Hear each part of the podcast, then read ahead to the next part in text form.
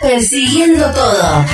Y si no viene, vienes a buscar lo Un imposible periodístico. demora en alcanzarte. Y aquí estoy así esperando como quisiera.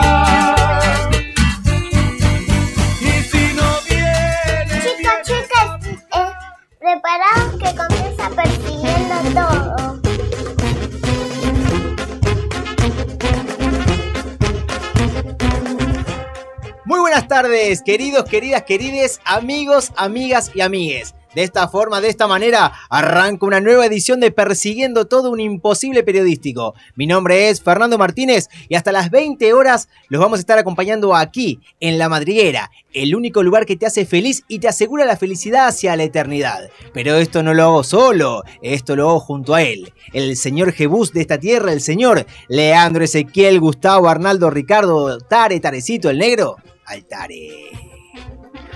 Muy, pero muy buenas tardes, ¿qué tal? ¿Cómo les va? Encantado, un gusto. ¿Cómo le va, señor demoníaco Fer? Le podemos decir el hoy. diablo. Ahí en Instagram, en arroba persiguiendo todo, aparecimos junto a Jero, el- gracias a él que nos opera y nos permite y nos abre la puerta para participar en este bello lugar.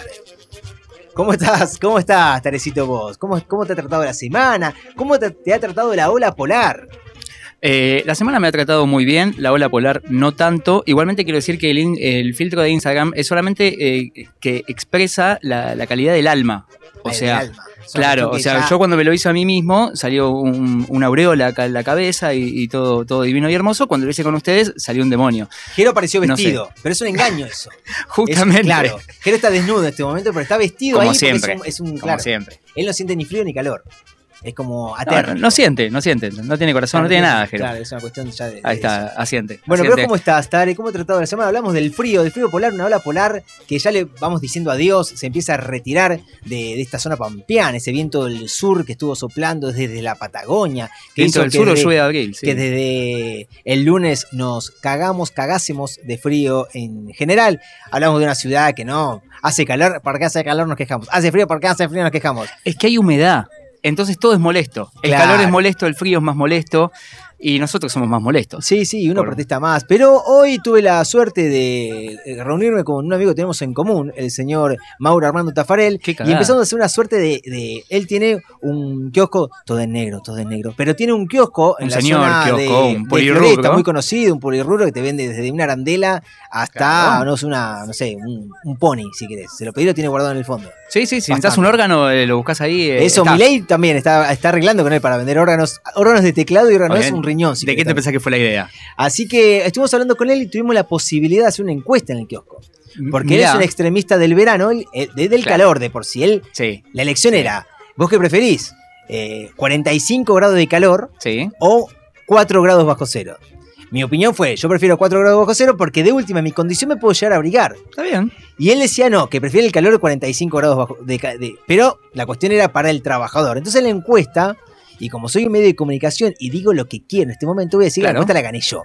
Ah, que es la certeza de que hablamos Pero las encuestas no se ganan, no se pierden. No, no, las sí, encuestas son es la- encuestas. No, es la interpretación que vos le des después. La interpretación que le doy yo es que ganamos la- aquellos que consideramos que el frío uno se puede. Pero vos estás seguro de esto, no, no te vas a, no vas a decir como C5N ganó Scioli y después te, te la Ganó, mandan a guardar, ganamos ¿eh? en la mesa de Chascomús, vamos a decir.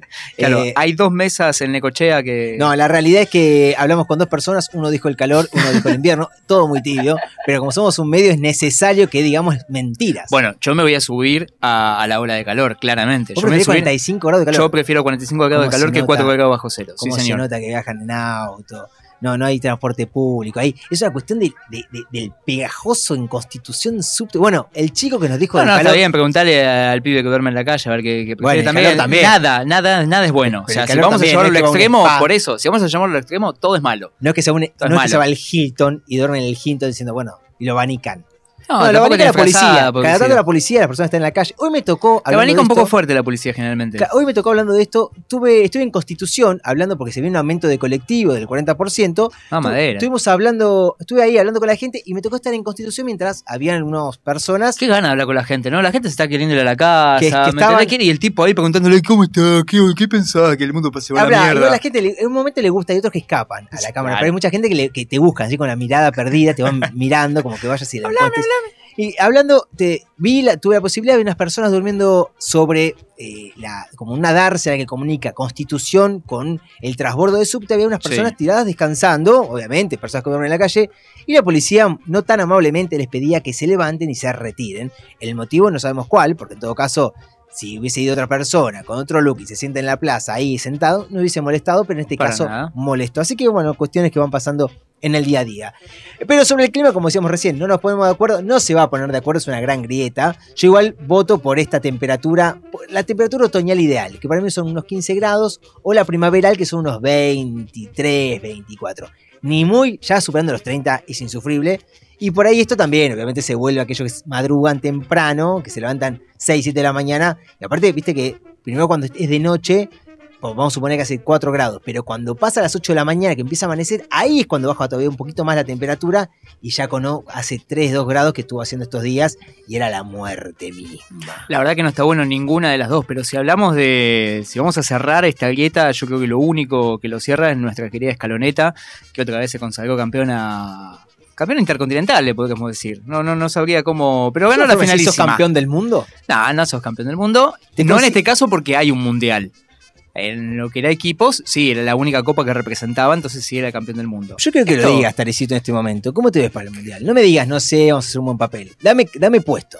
Yo te digo, si fuera Boca, yo te digo que somos campeones del mundo, pero como no es Boca, jamás. Hoy te has venido pasar- con la camiseta de boca. Hoy he venido con la camiseta de Boca porque el nylon es abrigadito cuando hace frío. Entonces, es remera de nylon y pullover. Remera difícil, remera difícil para jugar al fútbol, la de nylon, ese tipo. Porque toma- suelen tomar bastante baranda una vez que uno transpira.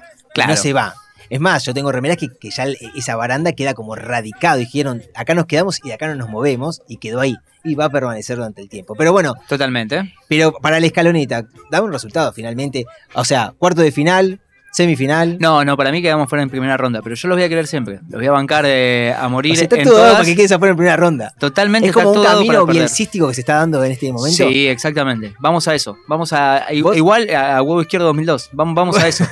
Vamos directamente a eso, a estrolarnos con todo, pero no importa, yo los voy a, los, los voy a bancar, los voy a querer. No, no. O sea, a De Paul que De Paul no. no nunca va a ser el nuevo Verón. Así de, De. Paul no trabó nunca tanto los abdominales como en tantas fotos que se los ve.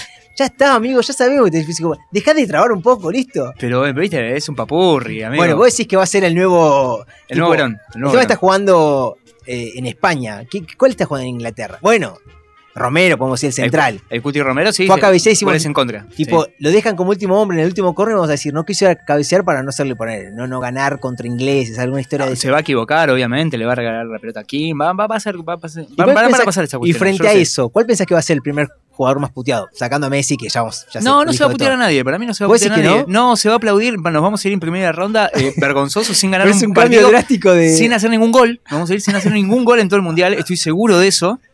O sea, pero Eh, todos empates. Y quedas afuera con tres empates 0 a 0. No, no, no, no. Vamos a perder los tres partidos sin hacer goles. Vamos a ir con 0.0 goles a favor, todo en contra, pero igual se va a bancar el equipo porque va a haber eh, puesto su, su empeño seguramente en que eso no suceda, pero igualmente va a suceder. Sea, ahí que se va a pedir la, la cabeza y la renuncia de Scaloni o se va a Scaloni sostener? ya, ya dijo que se va, eh, que ya no, no- no quiere continuar porque está con algunos temas familiares y demás. Bueno. La misma, lo que nos pasa siempre cada vez que tenemos un técnico como la gente. Cada que hay un proyecto. Ah, Cada vez que hay un proyecto se tiene ¿Cómo que ir. vamos a arruinar el país? Bueno, Claro. se tiene que ir el país. Claro. Algo le tiene que pasar, algo de salud ahí no, nos trastocan como pasó con el querido. Pero por el momento, Sabela. bueno, es, es, es esto de, de confianza, de, de felicidad. Hoy te, te voy a hacer una pregunta, otra cuestión así a que, para que decidas. Hoy, Sí, viste que está esta cuestión de que se tiene que hacer un gasoducto importante desde el sur para sacar el gas de vaca muerta. Claro, Supongamos que se, se hace ese gasoducto, ¿no? ok. Va a generar eh, que Argentina empiece a recaudar mucha más guita porque Argentina va a poder tener solvencia en cuanto a energía y a su vez va a poder exportar. Por lo cual Argentina se volvería, no te digo potencia, pero de cara, que no se compra el petróleo en Rusia y demás, tendrías la posibilidad de tener unos mangos más. Eso tienen ganas. de Yo te doy eso, esa posibilidad, O, esa posibilidad lo cual va a generar que haya más guita, seguramente esa reactivación económica, más felicidad no sé, quizás, Sí, o ganar el mundial. ok. Entonces, un gasoducto que te Mirá. va a dar una satisfacción a largo plazo y vas a poder solventar las necesidades de un pueblo, o en todo caso, una felicidad cual mundial igual va a generar un grito sagrado argentino en su totalidad, plazas llenas, obelisco, gente feliz por mucho tiempo. ¿Qué elegís? Mirá, eh, no lo voy a elegir desde la fantasía, sino lo, lo voy a elegir desde la realidad, desde lo, desde lo eh, Palpable. palpable, táctil iba a decir, desde lo palpable, exactamente.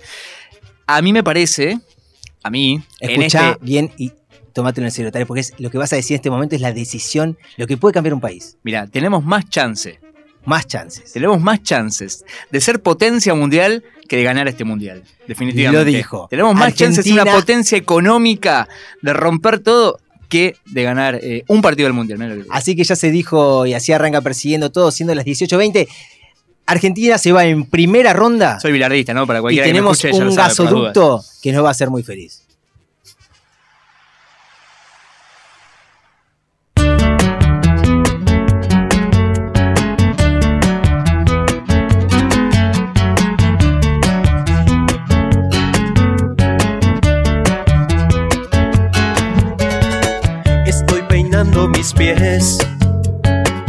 Mientras pasan los meses. El agua en punta de pies mezcla la arena y los peces. Quiero estar listo para el mundo. Si hay un mundo listo para mí, soy una isla fuera de mí. Vos no salgas a buscarme. Soy una isla fuera de sí, un gran incendio de vidrios. Donde el mar es espejo del sol, donde el sol es espejo del mar. Y yo me despejo, y yo me despejo antes de que empiece enero y todo vuelva a empezar. Ah, ah, ah, ah, ah,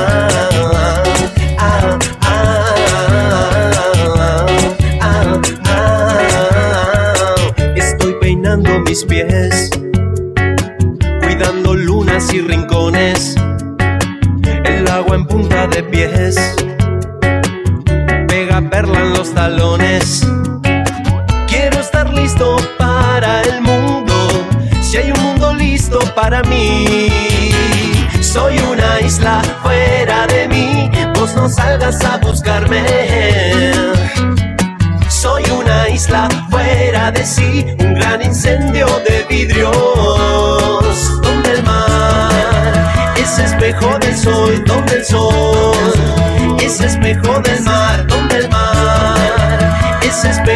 Sol, donde el sol es espejo del mar. Y yo me despejo, y yo me despejo antes de que empiece enero y todo vuelva a empezar. Ah,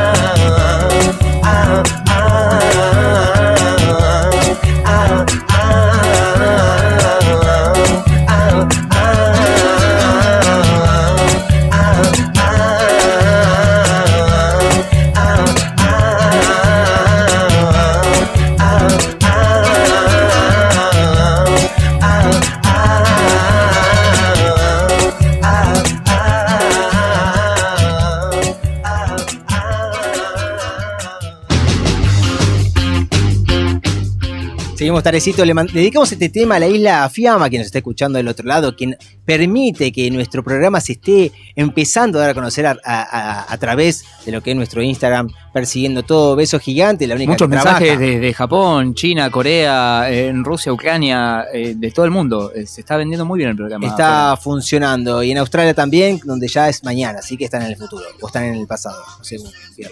Está en el futuro como 16 horas. sí, Así que les mandamos un beso a los australianos. Arrancamos con un, no sé si un repaso de noticias, porque en definitiva no vamos a hablar de todo lo que pasó, pasaron muchísimas cosas, pero una- algunas cuestiones a rescatar. Le voy a compartir en principio un, un testimonio, un audio, ¿saben de quién? De Ivana Nadal. ¿Pero por qué? Ivana Nadal, vieron que eh, es una chica que está promueve mucho esto de, esto de vibrar alto, de autoconocerte, porque eso permite aliviar culpas y eso de alguna forma curarte Y no vacunarte. un montón de cuestiones, pero que a su vez ahora lo está ligando a otra cuestión. Recordamos quién es Cositorto. Cositorto, un hombre No. que promovió estafas a través de algunas criptomonedas y eso generó, bueno, que muchos en diferentes provincias del país se viesen engañados y hayan perdido sus ahorros, gran parte del dinero que tenían acumulado. Sin más que todo esto que pasó y que fue tan, tan latente, fíjense lo que decía, lo que decía Ivana Nadal en sus redes sociales. Pero hoy particularmente quería pasar por acá a recomendarles la cuenta de dos personas que son dos mujeres emprendedoras hermosas, divinas, súper inteligentes, que trabajan en una academia de marketing, que está todo chequeado, todo legal, aprobado por la FIP, y que con una mínima inversión vas a poder estar ganando 30 mil pesos por día. Yo te voy a dejar acá la captura de pantalla de los ingresos de estas dos mujeres para que vos veas lo que ganan cada 15 días. Yo Cuando te digan plata y te digan al mismo tiempo la palabra marketing, es que te están cagando. No hay forma que no lo estén haciendo. Ya la palabra marketing, aparte 30 mil pesos por día, pero por favor. A ver, si es fácil y rápido, desconfía. Exactamente. Desconfía porque no existe. Pero nadie ¿cómo regala plata, nadie. Pero aparte Ivana Nadal, no sé si tenés posibilidad de buscarle un toque ahí en Instagram. Ivana Nadal, como para ver la cantidad de seguidores. Es una persona en que Instagram, claro, no, miles no. y miles y miles de seguidores y baja un mensaje tan livianamente con una sonrisa, eh, como si nada pasara. Y a raíz de esto se generan mil de engaños, miles de engaños, millones de personas que se vieron engañadas, no solo aquí, sino en un montón de lugares.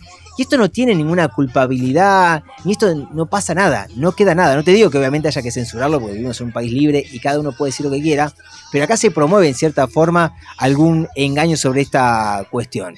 Creo que la bajaron y ni siquiera no está en Instagram ya. ¿No está Hay- ella? Hay muchas cuentas de fans. Ay, no está ella la titular. No está la titular, no está la, la oficial, o capaz que se ha, se ha cambiado el nombre, porque tuvo un par de quilombos con, esta- Sí, con estas sí. cuestiones, porque justamente se hacen publicidad de, de- de estafas. Sí, bueno, siguiendo con este tema, y no con este tema, vamos a cambiar un poquito de tema, pero eh, seguimos a, a- a situaciones de odio, situaciones de violencia. Y en este contexto, esto fue lo que sufrió Mariana Genesio. Ella es actriz, es trans. Y fíjense lo que le pasó mientras daba un- una entrevista en LAM, el- en un programa de tele. Vamos a empezar al principio, se va a escuchar más o menos, pero tengan presente lo que va ocurriendo y ya después lo va a narrar. En el baile, cuando está Ángel bailando, vos con Lali, y ves a la, ¿viste a la china que se acercó? ¿Vos la ves a Eugenia ahí cuando, cuando está bailando al lado de Ángel? No, no la vi. No la Te vi. juro por eso no la vi, no la vi. Y aclarame un poco, ¿había buena onda con la china? Porque con Ángel obviamente hablaron todo, pero ¿había buena onda y la china integrada a todos? Yo noté mucha buena onda, había un clima de mucha fiesta, así Sí. que no, no noté ninguna tensión entre nada, entre Nada, ninguna nada. persona. ¿Con sí. ella bailaste o no? ¿Con Eugenia? No, No, no, porque te digo la verdad, no, ni siquiera, tal vez nos saludamos o no. Claro. Había mucho alcohol en, en mi cerebro. en mis- Perfecto. Entonces, yo estaba muy divertida, estaba en un cumple ahí bailando con Lali, con quién más, con, con Flor, con ¿qué dijo? Desubicado. Sí, Qué horror. sí, sí, desubicado. Bueno, Es una persona. te puedo creer. Está, maestro, andá. Está, dejá. Me está haciendo calentar. Ya. Un pelotudo acá insultando. puedo creer. Bueno, no pasa nada, no pasa nada, es un, es un fundamento. No, no le demos bola. Ya está. Tiene que reírte, porque si no Tiene tenés que reírse, No, pero ya me, mol- me molestó un poco. Es la primera vez que me pasa una cosa así. Es tremendo. Eh, ¿Y, y sabes por qué lo digo? Lo Fíjate lo que dice ella. Es la primera vez que me pasa algo así. Para pasar en limpio lo que le gritaron. Primero pasa un flaquito, ella está dando una nota en una esquina de acá de la calle de la ciudad de Buenos Aires. Pasa un flaco y grita, es un traba, ¿no? Y después dice, hay dos géneros, como confirmando. Por otro lado dice, eh, tienen trastornos mentales y le grita corchazo, como que hay que dar un corchazo desviado. Mamá Esos son ataques transfóbicos que, bueno, obviamente ella dice es la primera vez que le ocurre. eh, sin embargo, esto ocurre continuamente en la ciudad de Buenos aire, Aires. Claro, en este caso vez. queda muy, muy plasmado y, y- y muy, y muy expuesto lo que deben pasar eh, miles y miles de personas en un día como hoy, donde también hay una nueva marcha por el Ni Una Menos, que está, fue convocada eh, en el día de hoy, están movilizando, que en un ratito vamos a tener testimonio acerca de esto, pero fíjense lo que suele pasar en el día a día y que a muchos y a muchas también esto les es totalmente ajeno. Sin embargo, como decimos, no es algo que no, no pase, no ocurra. No, totalmente. Además, eh, convoco a todo aquel que no, que no comparta esta visión de, mundo, de persona, de, de tener alguna concepción de que hay más de dos géneros y que cada uno se puede autopercibir como se le canta la regalada gana o como se siente. Exactamente. Sería bueno, llámense a silencio, muchachos. Si no estás de acuerdo, está perfecto. Cerra el orto porque nadie te preguntó, nadie te pidió opinión y mucho menos para que lo andes gritando en la calle cuál es tu recortada visión de, de mundo y de sociedad. Muchas gracias, hasta luego. Chau. Bueno, y hablando sobre esto que nadie pidió opinión, vamos a escuchar ahora una entrevista que ocurrió entre eh, Jorge Lanata y Milei, que tanto está teniendo revuelo, que tan, tan comentado es. Fíjense acerca de lo que decía de el tema de la donación de órganos y qué se puede hacer con eso. ¿Vos estás de acuerdo con la venta de órganos? Yo digo, es un, es un mercado más, o sea, y vos podrías pensarlo con un- como un mercado.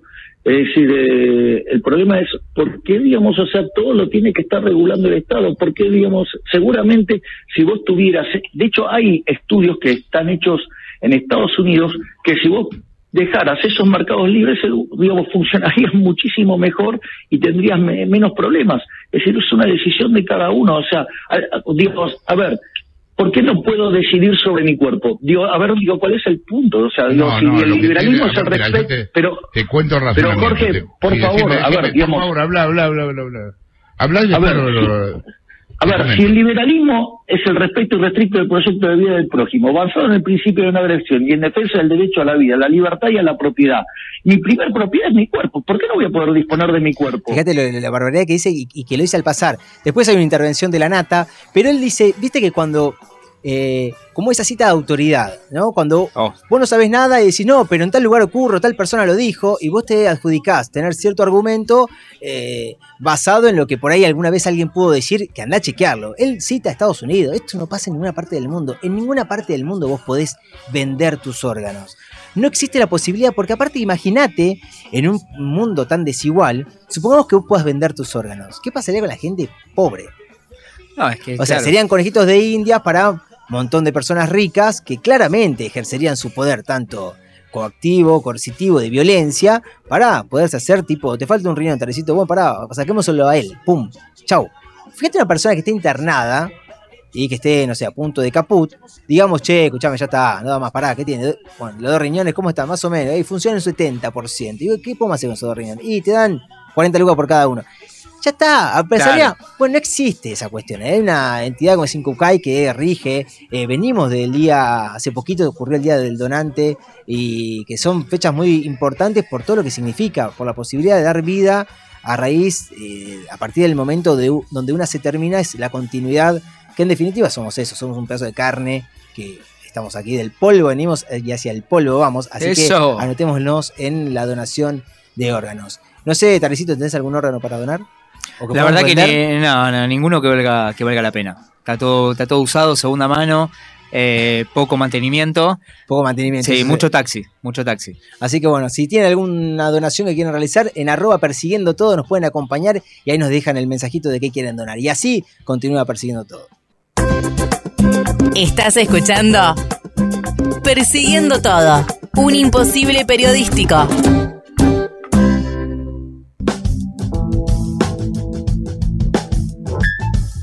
Seguimos en Persiguiendo Todo y ahora tenemos la posibilidad de hacer una entrevista a raíz de un tema que viene siendo noticia en este último tiempo y son los casos seguidos donde notamos violencia policial, pero por sobre todo gatillo fácil. Y vamos a hablar con Carla Lacorte, quien es dirigente del PTS en Quilmes, y preguntarte, Carla, en principio, eh, bueno, ¿cómo analizás esta situación entendiendo que vos has sido víctima de, bueno, de- del gatillo fácil? Fernando y Leandro te saludan. Hola Fernando, hola eh, Leandro. Mira, eh, hace justamente hace dos días se cumplieron 21 años de, de que yo fuera víctima de este caso de gatillo fácil y la situación, como, como ustedes de- acabas de, de comentar, sigue siguen habiendo pibes asesinados en las barreras del pueblo del pueblo trabajador. Yo mm, hace muchos años comencé a militar en el Centro de Profesionales por los Derechos Humanos, con, entre muchas otras compañeras, con, con Miriam Breckman, Sí. este, y, y por la realidad que se veía en, la- en, en las barreras del pueblo trabajador, acá en zona sur, muchísimos casos de gatillo fácil. Después me tocó eh, ser víctima, vivir un caso de gatillo fácil en, en primera persona. Bueno, esa situación sigue este, al orden del día. Ha pasado todos y cada uno de los gobiernos desde el 82 a esta parte este, y, se, y se ha incrementado. Y cada vez que hay eh, una situación crítica en cuanto a lo económico, los casos recrudecen. ¿Y por qué recrudecen? Porque a estas fuerzas se les da y se les eh, cada vez más atribuciones.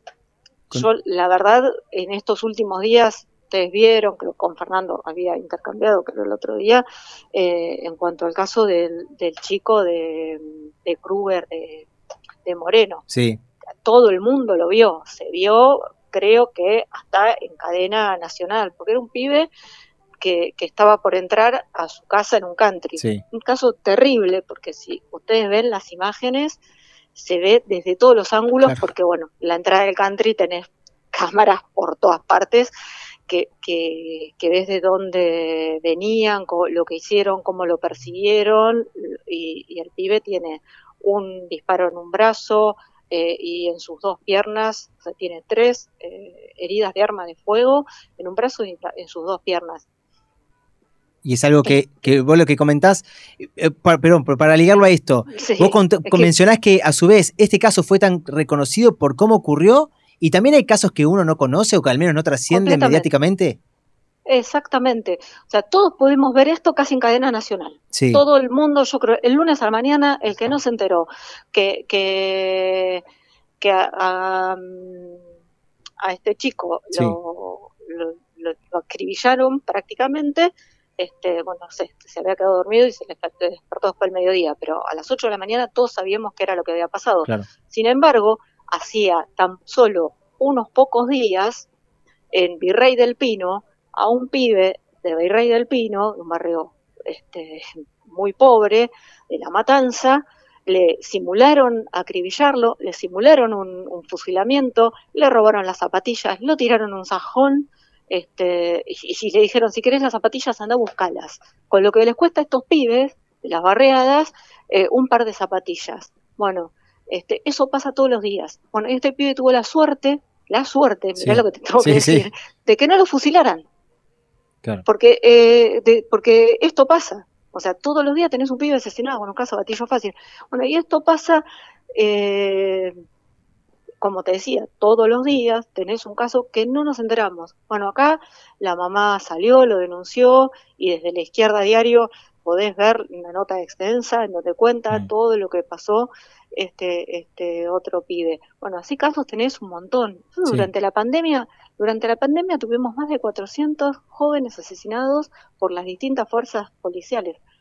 Vos, eh, arrancó la pandemia, yo me acuerdo cuando, cuando empezó este gobierno, muchos decían, bueno, mira, este, Sabina Fedic y, y, Sí. y Aníbal y Alberto Fernández, perdón, este, lo que hicieron fue derogar la resolución 956 que nosotros desde el CEPROD con Miriam Bregman este, interpusimos un recurso para que que esta nefasta este, resolución de Patricia Bullrich, que lo que hacía era legalizar el accionar de gatillo fácil, porque eso era lo que establecía la 956, este, o sea, que te pueden matar, y, y bueno, está bien, o sea, es legalizar, el gatillo fácil existe. Bueno, lo que hizo Patricia Bullrich fue un paso adelante, era intentar legalizarlo. Vino este gobierno y que hizo, la derogó. Bárbaro. Ahora, la saturación de las barriadas de los pueblos, del pueblo trabajador y de todas partes de estas fuerzas está y existe y siguió estando. Y, y con eso, que, que seguís generando gatillo fácil. Ahora, vos, Vino la, vino la pandemia, Sí. ahí, ahí cerramos, Sí, vino la pandemia y ¿qué hicieron? Le dieron más atribuciones. claro. No sé si recordás la cantidad de, de- de gente que fue detenida, demorada por haberse movilizado para ir a trabajar porque la mayoría, la mayor parte de la población trabaja en negro, entonces bueno, tenía que trabajar, nadie podía, este, estos laburantes o pibes, este, tenían que movilizarse. Bueno, a- a- le dieron más atribuciones. ¿Qué pasó? 400 casos de gatillo fácil, entre ellos el más conocido, Mm. el de Facundo Castro en la provincia de Sí. Buenos Aires, pero tuvimos casos a montones. Claro. Entonces, este, esto pasa justamente, pues se le da cada vez más atribuciones a esta fuerza. Y cuanto más crisis económica haya, más atribuciones se les dan a estas fuerzas y después tenemos casos de gatillo fácil. Esto es simplemente se le dan atribuciones o esta fuerza la quieren para después reprimir la protesta social. Es que iba a eso, ¿sabes que te iba a decir esto? Porque hablabas de Patricia Bullrich, pero uno escucha el discurso de Sergio Berni y en muchos Es lados tocan totalmente. Sí, sí, sí, sí. Porque ¿qué hizo Bernie cuando pasó el caso de, de Kruger, del Mm. chico de Moreno? dijo, bueno, no sé, hay que ver, yo no creo que hayan actuado mal. Eh, siempre pasa lo mismo a este señor, siempre le pasa lo mismo, yo no creo que hayan actuado mal. Directamente acá dijo, no creo. Bueno, hay que verlo. Bueno, con Lucas de Barracas, el pibe Sí. eh, el, el chiquito que, que iba a jugar al fútbol, eh, no dijo lo mismo porque, bueno, era de otra jurisdicción. Pero con el de pibe Luciano de, de, de Miramar, sí, y justifica una y otra vez todos los casos. Claro. Con Facundo Castro también. O sea, co- con, con el de Barracas no, porque ahí, bueno, se- e- está el PRO, entonces está Juntos por el Cambio, pero entonces ahí más o menos. Pero igual, eh, todos lo conocemos a Bernie, ahora, desde el frente de todos, que sí se rasga las vestiduras diciendo son este, muy progres, no lo, lo siguen completamente sosteniendo a Bernie.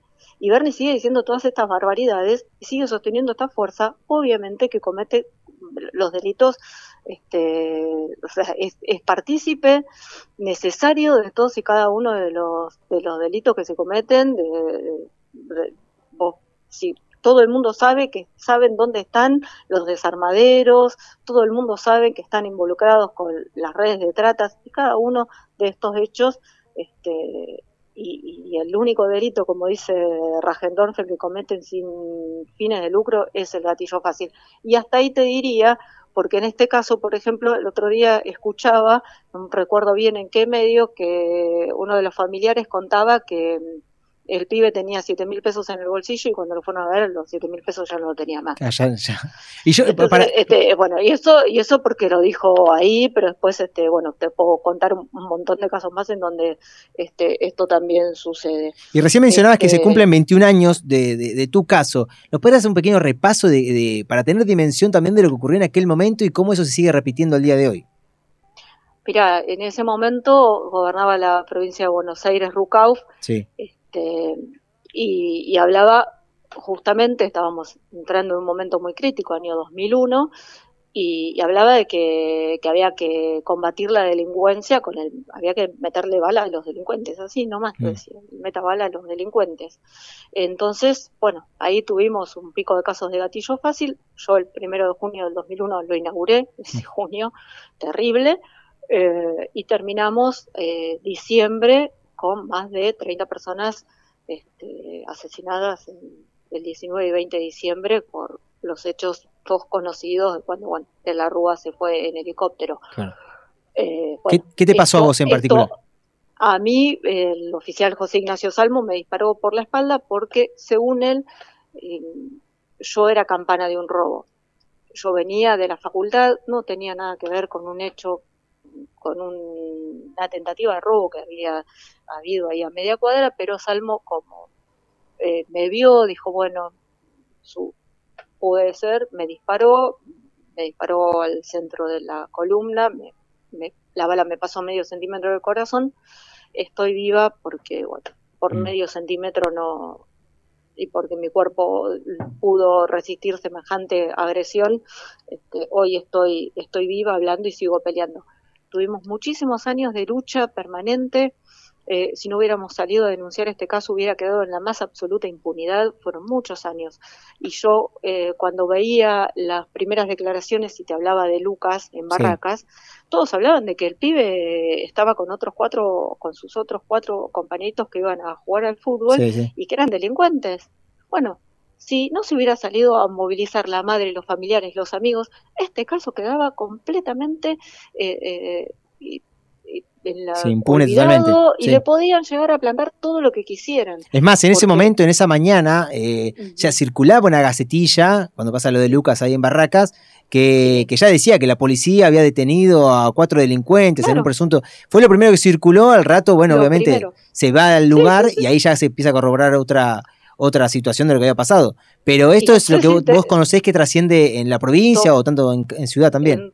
En, en la provincia, en todas las provincias, en todas las provincias y todas, cada una de, de, de, de, la- de Ushuaia a la que acá tenés Mm. todos casos eh, eh, que, que tenés una policía que mata con el gatillo fácil, una justicia que, que, que justamente los deja en la más terrible impunidad y los distintos gobiernos de turno que avalan este accionar, dejan pasar de una u otra forma el gatillo fácil per- perdura, porque justamente a estas fuerzas eh, represivas las necesitan para eh, las fuerzas de seguridad necesitan para, para reprimir al pueblo trabajador. Ayer, esto era lo que te iba a contar hace un ratito y se me pasó porque empezamos a hablar, este, ayer reprimieron, a- hoy estamos al 3J, ni una menos, ¿no? Sí. Justamente para, estamos hablando de, de la violencia hacia las mujeres.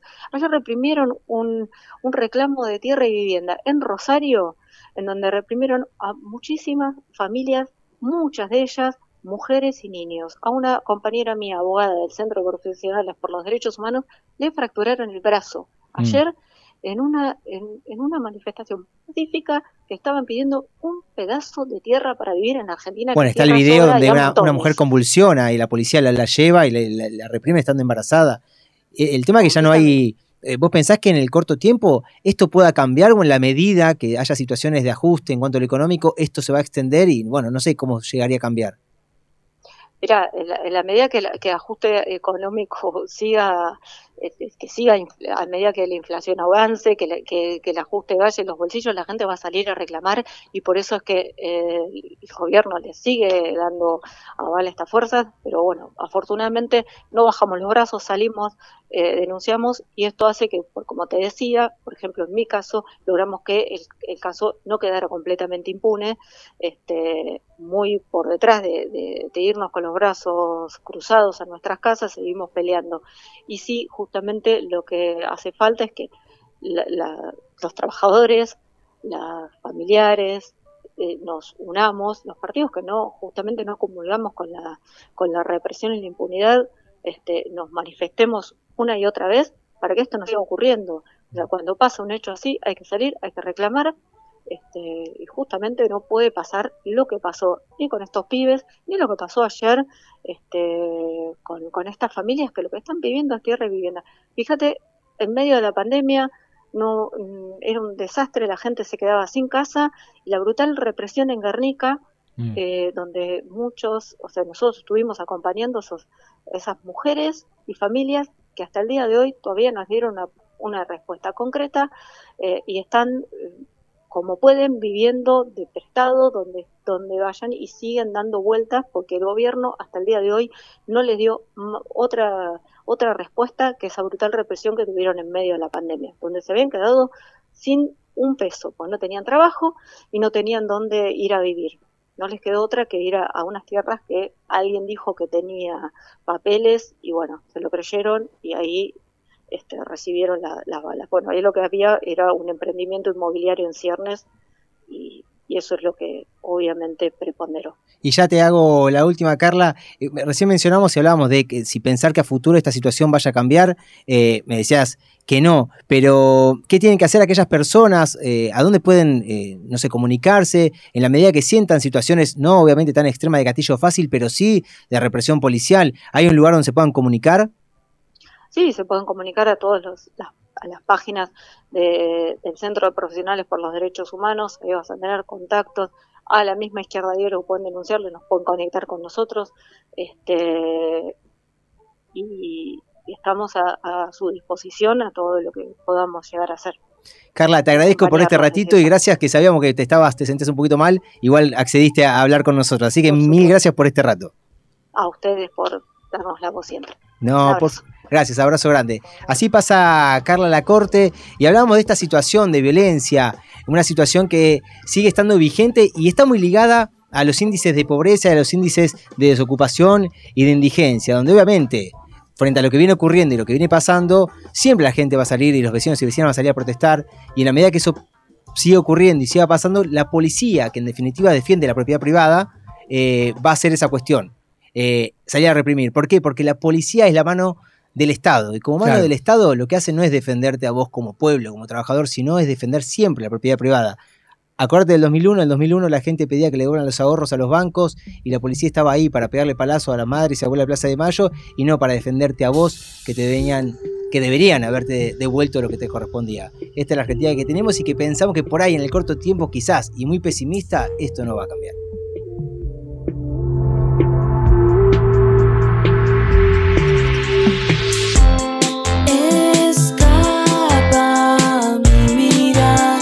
Hacia.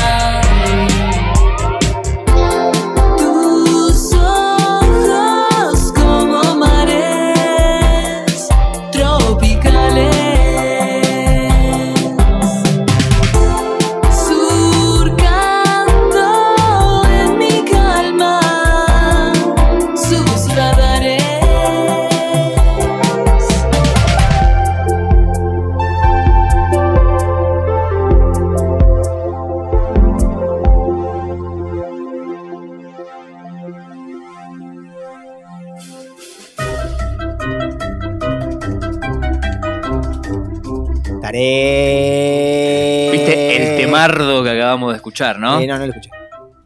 Yo no escucho música. Te acabas de perder lo mejor que ha dado, una de las mejores eh, voces que ha dado este país. eh, es- hablamos de Maca Luna y esto fue Mareas Tropicales. Ay, qué lindo. Está- ¿No sentiste una marea tropical recién? Yo estoy seguro que Sí, sí, sentiste. en el Upite. Sentí una marea tropical. Pero ¿cómo no va a ser serio eso, Cata? Yo no me escucho un pito, pero ¿cómo no va a ser serio eso? Cata, por favor, Yo por te, favor. te- te está escuchando el país. Y ahora va a ser el Habla. país, habla al país. Leandro Altare. Yo te escucho bárbaro, Jero.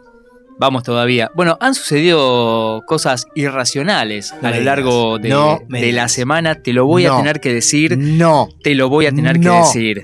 Por ejemplo, la NASA confirma que la eyaculación en el espacio ocurre a 18 kilómetros por hora. Importantísimo dato a tener presente. Eh, eh, no, no, el tema. eh, ¿Cuál sería la. ¿Tenemos la velocidad en la Tierra? Eh, 17.500 y pico de kilómetros. No, no, no, pará, no, vamos a dar información verídica. Yo creo que en la Tierra me parece que es más rápido. Allá, obviamente, como en el espacio está, no hay gravedad. No, no, no. Ta- Sí, sí. Ah, acá es Ah, más sí, acá- rápido. por acá es más rápido, claro, Sí, eso. acá es más rápido, por supuesto, por supuesto. Sí, en sí. el espacio se da más lento, pero ¿qué, qué se descubre con esto? Que se puede tener sexo en el espacio. Ah, es posible. Es importante ahora- datos para tener aquellos tipo Elon Musk que va a estar viajando prontamente hacia el espacio exterior, porque obviamente va a salvar a la humanidad, aquellos ricachones Claro. se van a ir a vivir en algún lado cuando esto explote. Acá la Tierra eh, sale a 50 kilómetros por hora. Qué rápido, ¿eh? Eh, Rápido. Acá 50, allá 18. Sí. Pero es posible, porque generalmente eh, es difícil. Viste que si- es difícil. Claro, viste que, pero si estornudás sale a 100 kilómetros por hora. Estaría bueno Claro. ir a hacer la prueba es como una carrera. Estornudás y también tiras ahí todo. Y a ver quién es más rápido. Porque aparte, viste que al no haber. al- claro, tipo de propulsión, no dices que al haber, eh, al no haber gravedad, eso se sostiene eh, ahí, va volando. Entonces ves como el estornudo le va llegando a los pibitos. Y van los Claro. dos volando a velocidades y va a ganar el estornudo, no suponemos. Por supuesto, por supuesto. Además, eh, es, es complicado porque el tema de la, de la ingravidad, o sea que la sangre va para arriba y es complicado tener una erección en el espacio. O sea, es muy complicado llegar a tener primero una erección. Datos, Y periodismo después- verdad. Después hay que. Persiguiendo todo investiga. Vamos Después a hay hacer la hay tener prueba. un pibe. Después hay que estar embarazada y arriba, te quiero ver. Vamos mija. a ir, eh, vamos a mandar un enviado que va a ser Leandro Ezequiel, Gustavo Hernando Ricardo. No, a mí déjame acá. Vas a ir al espacio a hacer la prueba y nos vas a mandar un va desnudo. Va desnudo. Jero, no, Jero, no te dijimos que lo hagas ahora, Jero. en un rato, Jero. Bueno, con- eh, bueno, así que bueno, a tener presente si vas al espacio, tener estos datos, conseguiste ese momento que viste que hay unas- unos momentos que pueden lograr la gravedad a través de no sé de cómo. Así que aprovechá cuando te den gravedad en la nave espacial que vas a volar. Claro, exactamente. Ahí aprovechar para, para tener una elección. Si es que tenés ganas, porque por ejemplo, después pasa, como le, le pasa a mucha gente, como por ejemplo a vos que tuviste dos pibitos. Sí. eh, en el espacio. Claro. Que mm, un nave. nene de dos años le robó el celular a la mamá ¿Por qué? para chusmear ahí y pidió 31 hamburguesas por delivery. ¿Qué tenía hambre? Tenía hambre, 31. Así, con puedo decir queso. Algo que hice como padre. ¿Qué hiciste como padre? y que he hecho muy bien es que cuando uno le da el teléfono a sus hijos, porque más allá que hay un mensaje diciendo no le den los teléfonos, no, si no hay teléfono no sé cómo, cómo se puede sobrevivir. No sé cómo hicieron para tenernos a nosotros cuando éramos chicos, no lo sé. La verdad que no lo sé. Aparte de épocas que por ahí no había tele, ¿viste? No, no, si no, hay teléfono, no sé cómo viven en una casa. Bueno, Claro. ¿Cómo es- se mantienen callados Cata cuando minutos? juega un jueguito, de repente viene y me dice, papá, me está pidiendo pagar algo. Entonces ya sabe que no, hija. Cuando te aparece este símbolo de dinero, no. Igual. No, porque por se rompe. No li- nunca ligar una tarjeta ni nada a un teléfono celular. ¿Viste? Pero hay padres que son confianzudos y dicen, bueno, dos años, no me va a desbloquear el teléfono a entrar a la aplicación a pedirme 31 hamburguesas con queso que cayeron. claro. Le cayó el delivery ahí Y con ya 31 pagaste. hamburguesas. Ya lo pagaste. Te las quedaste, frisalas y comelas de un, tiempito. Pero bueno, está la simpática foto de- del nenito que se parece mucho a Luciano Tafarel. Es verdad, Luchi. Se parece mucho a Luchi. eh, con, la- hamburguesas. con sus 31 hamburguesas ahí, muy Feliz, contento y muy feliz. Claro, obviamente esto se, no, no sé en qué país fue, básicamente, En pero sin lugar a Texas. dudas. Texas, seguro. Claro. eh, en Texas, Estados Eh, Unidos, Periodismo, exactamente. verdad, periodismo, información. Pero bueno, hablamos de un país con una economía de mercado abierta que puede, que que puede vender tener- sus órganos aparte. Exactamente, por eso está feliz con 31 hamburguesas. Acá la gente se suicida. Se suicida. ¿Pedís 31 hamburguesas en No, McDonald's? no, ¿Cuánto claro. sale 31 hamburguesas con Y queso hacerlo por. Claro. Claro, un sueldo, básicamente. Sí, sí, sí. Pero bueno, Una canasta vacía. Una canasta básica. Canasta que no tiene nada que ver, pero no importa. Estamos celebrando, tenemos la perrita más vieja del mundo. Qué felicidad. Nada me importa menos que los animales, lo dije. Ay. Que el perrito, que el gatito, me chupa bien un huevo. ¿Pero cuánto cumplió? Bueno, pero me, me gusta, me gusta, porque a mí me pasa lo mismo con los pibitos. No, no, Los, los es como que me, me importan un carajo los A mí también, eh, me importa, mundo. me importa un carajo, eh, tú también, coincido. No, bueno, pero tenés a dos que cuidar, por lo menos. Yo, gracias a Dios, no. eso lo hace o Laura sea, qué lindo, así una hora y después, bueno, andate. claro, ese es el andate, nené. tiempo. Ese es el tiempo Ya para las mascotas. Es que en esta Claro, altura son claro. mascotitas. Pero el, el, el, perrite a mí, a mí, a mí me, me gusta, me, me enternece. Bueno, 22 añitos de nada, una Fox Terrier. ¿Sí? Qué Es la más antigua del mundo, la más viejita que está ahí, anda a saber, depende. depende Uy, mira, Infoba, eh, informa. Murió el perrito más longevo del mundo. Acaba de morir, damos la información. Lo bueno es que enseguida Todo. aparece otro. Hay uno nuevo, con 22 años y un día. Felicidades para la perrita que está en Villa Luzuriaga.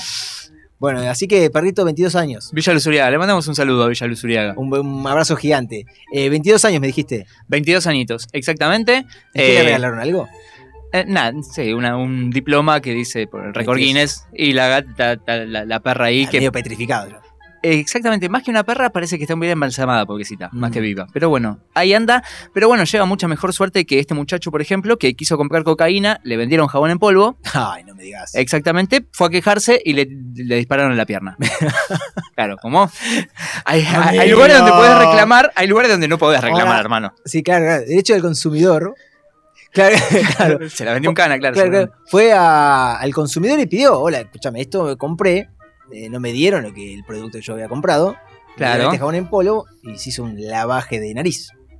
Eh, posiblemente Por lo haya, o lo haya leído directamente y se haya dado cuenta, che, esto no es lo que yo quería comprar. Y para mí que- Se quejó y volvió con un tiro en la pierna, además de jabón en polvo. Claro, bueno, así es como diciendo, bueno, ¿para qué, para qué me quejé, tiene no? jabón para lavarse el pantalón que tiene sangre en este momento. Exacto, exacto. Tenemos otra más, porque por ejemplo, le robó el celular a una mujer. Sí. Sí. La escuchó llorar desconsoladamente. Sí. Pobrecita. Volvió para abrazarla Sí. y lo detuvieron.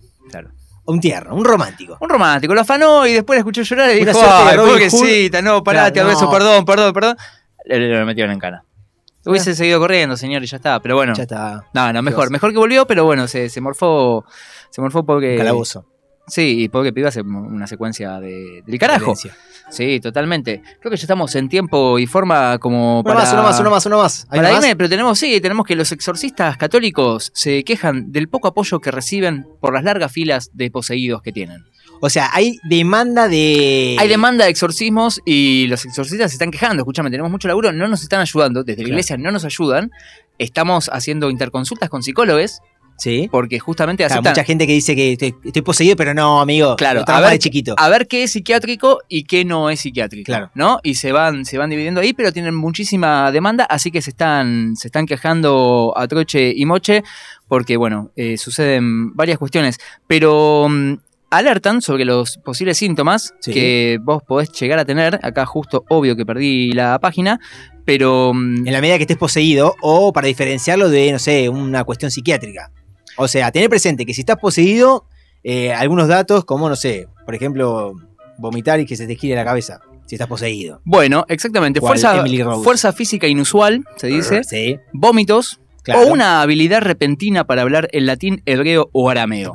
Esa me parece la más, sí, como... Esa es como, wow. Si empiezo a hablar en arameo, Te habla, te habla en arameo, te- claramente acá algo no está, no está bien. ahora, ¿cómo sabes si es arameo, no? Tenés que Andá saber arameo. claro. porque capaz que está balbuceando. Pero bueno, estas son la- las cuestiones... Esas son las comunes, la cuestión andar, a tener sí, pero voy a presente hablando y voy a seguir somos, somos tal, un te servicio a la comunidad y te acabamos de informar que si vos estás poseído y hablas o estás hablando en arameo, de por sí puedes tener a Lucifer, Satán, a alguien en, el- su interior, llamado a un cura que te va a estar ayudando a expulsarlo de tu cuerpo. Tener presente, por si algún chiquillo o chiquilla le está ocurriendo, llama, anda a la iglesia más cercana, a la parroquia y ahí.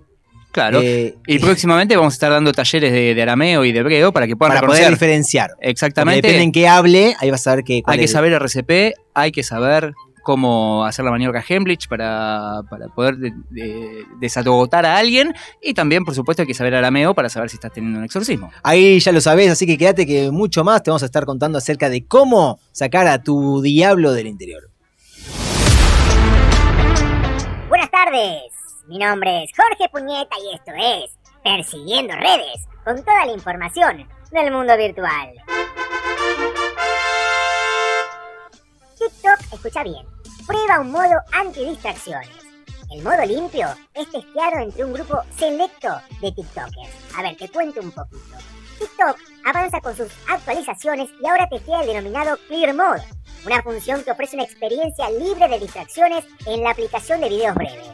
La opción puede traducirse al español como modo limpio o modo despejado. En ese sentido, se trata de una opción que quita elementos de la interfaz para ofrecer una experiencia de uso que apuesta por el minimalismo como una vía para evitar distracciones. Te quieren pelotudo, te quieren pelotudo, pelotuda o pelotude. Lo único que quieren es que consumas como un forro, una forra o un forre. Mi consejo es que no le des tanta pelota a estas cuestiones y vivas un poco más la vida. ¿De qué forma? Escuchando, persiguiendo todo.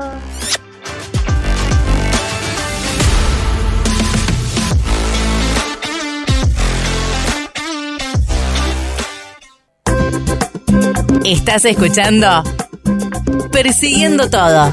Un imposible periodístico.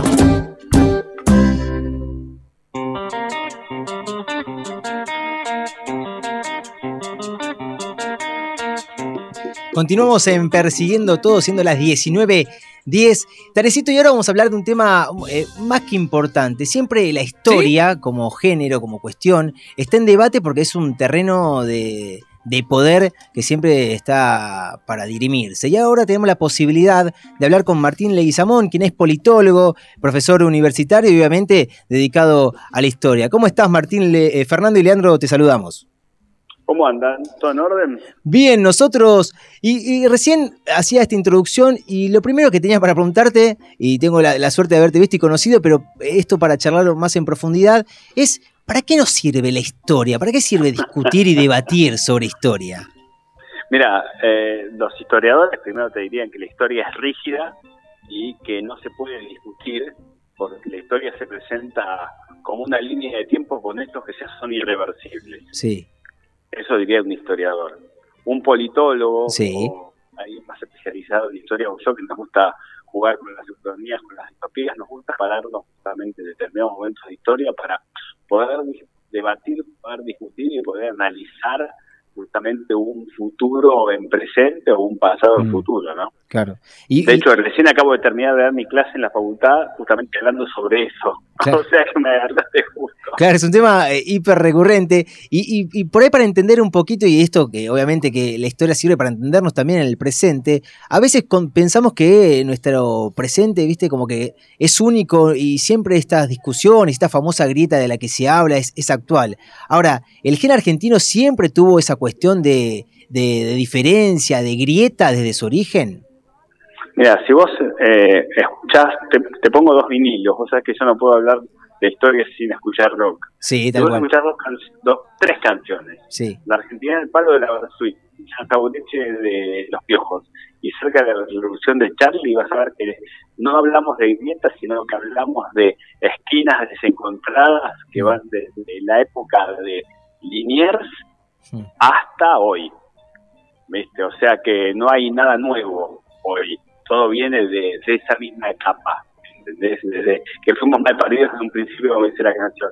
Claro, y vos, y viste esa idea, y te lo pregunto como vos como politólogo, como, bueno, como esta reclamo que tenés también como historiador, esta idea de decir, bueno, ese mensaje que dice, no, bueno, pero hay que unir a los argentinos, tenemos que estar unidos.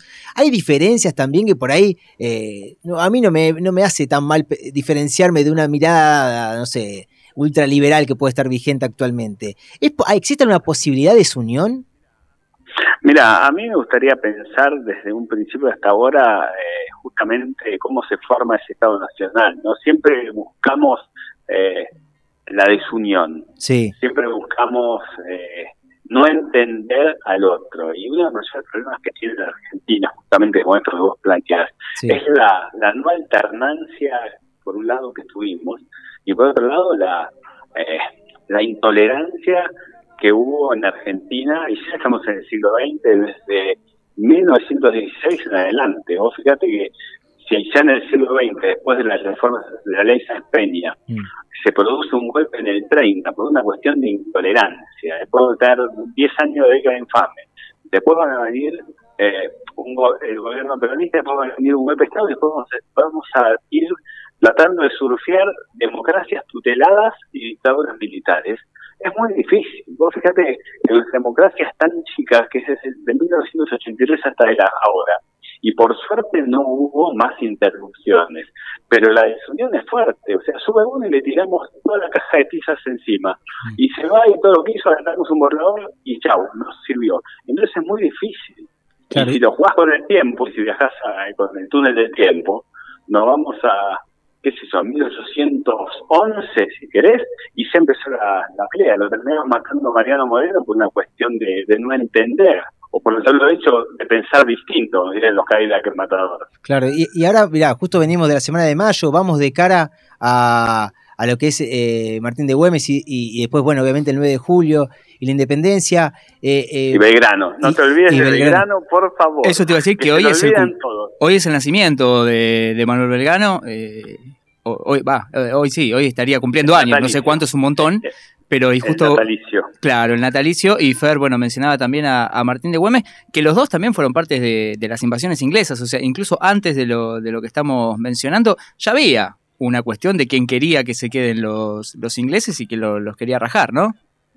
Mira, eh, Belgrano está en todos los vinilos de la historia. O sea, Sí. me gusta pensarlo en todos los vinilos porque eh, construye su propia identidad y después un relato eh, más conservador solamente le da el lugar de la bandera. Pero Belgrano es el primero que piensa de una manera diferente una idea de país, desde educación, desde lo social y lo político. Y su amigo Güemes, que ya estaba en Buenos Aires, eh, pergeniaban justamente un modelo distinto. Vos fíjate, a mí me gusta decirle los adventures de la historia. Sí. Belgrano, San Martín, Moreno, eh, Güemes, Borrego, eh, pensaban una idea distinta, ¿sí? Y cada uno de ellos incluía también el rol de la mujer en esa idea distinta. Claro. ¿viste? Entonces me parece interesante pensar como, como modernos ¿viste? a estos personajes, Ahora- que ya veían lo que pasaba en Europa y lo querían traer acá también, porque veían la idea de revolución desde 1176, ¿entendés? Claro, y hoy serían eh, tildados de populistas, de, no sé. eh, Bueno, que fueron, que fueron, que, fu- que fueron tildados. Ah, vos claro, fijate, Vos fíjate, el centralismo de Buenos Aires hace que uno se vaya al norte, dos al norte, Güemes, Belgrano. A Dorrego después lo terminaron fusilando y San Martín dirige todo desde Mendoza, porque Buenos Aires no podía entrar. Porque, ¿Por qué? Porque rompen justamente ese esquema de revolución que algunos querían, cuando digo algunos de Buenos Aires, querían un proteccionismo británico y francés, y los otros querían la emancipación. Pero esa emancipación se hace desde las provincias y no desde el capital. Claro. Claro. Por ejemplo, cuando San Martín dice, eh, pelearemos en pelota por, como nuestros hermanos los indios, ¿por qué lo dice? Ah, Eh, bueno, no le mandaban un mango. una, una frase de rockstar que se sube a, a un balcón de Lima, tiene un televisor, al mejor estilo Mick Jagger, y dice, seamos libres, que demás no importa nada. Lo dice porque Buenos Aires no le da las armas. ¿Entendés?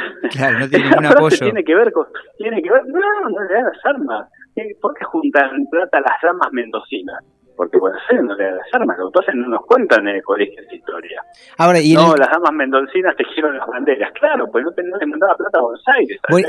Rodríguez. Y a eso voy, ¿sabes qué vos decís? Y la escuela nos enseña, la escuela, la escuela nos enseña, no, no digo todos, ¿no? Pero digo, hay ciertas etiquetas donde te mencionan, ¿no? Belgrano, eh, no sé, la bandera, Sarmiento, la educación. ¿Y podemos ligar a Sarmiento con la educación? ¿O qué, qué fue para vos Sarmiento? ¿Quién fue? Sarmiento y Mitre son los que escriben un relato histórico basado en efemérides, porque si vos empezás a desarmar o a desentrañar esas efemérides que escriben cuando se forma ese Estado, encontrás no grietas, sino encontrás tatuajes que dicen otras cosas. Por ejemplo, el primer educador fue Belgrano. La mejor frase de educación la tiene Belgrano, que es fundar escuelas es sembrar en las almas. Y no es Sarmiento. Claro. Belgrano crea escuelas de mujeres, escuela para chicos, cambio de un diseño curricular. Lo que pasa es que no convierte a un Belgrano en un montón de actividades. Belgrano puede ser 10, 9, 8 y 1. Y lo fue. Sí, claro. ¿Entendés? Por pensar, Moreno lo mismo. A Moreno, por ejemplo, ahora que viene el Día del Periodista, Moreno se lo rescata como el periodista. Moreno era el secretario de la Junta, que no le tembló el pulso, cuando dijo hay que matar a Liniers porque si no, el antiguo régimen sigue. Claro. Sí, sí, sí, sí, no se copia ninguna, claro. A mí me gusta plantear que son amnesias buscadas por parte de los que forman el Estado Nacional que necesitan ¿viste? un relato moderado. Claro, ese, Pero relato, bueno. esa historia monumental que los vemos ahí en monumentos, bueno, eh, en nombres de calles, y pensamos en Rivadavia, otro más que contrajo la deuda, ¿no? La primera deuda con la Baring Brother, y, y por ahí lo tenemos ahí, como se habla del sillón de Rivadavia, ¿no? Como una figura. ¿Y qué fue para Rivadavia? ¿Quién fue? Eh, mira, yo te- si, si jugamos con la guerra de las galaxias, el lado oscuro de la fuerza es Rivadavia, Alvear y Martín Rodríguez. Ahí empieza todo. Ahí sí. Y si hablamos del lado, el lado positivo, el lado bueno, ¿cuáles serían los. Bueno, pienso, me dijiste Belgrano, San Martín, calculo. O sea, los Jedis de mayo son Belgrano. Belgrano saca, saca, saca el sable láser y la noche del 23 dice, si ustedes no lo van a hacer renunciar al invierno, voy yo. A, a Cisneros, perdón. Sí, sí. Les había dos lados clarísimos.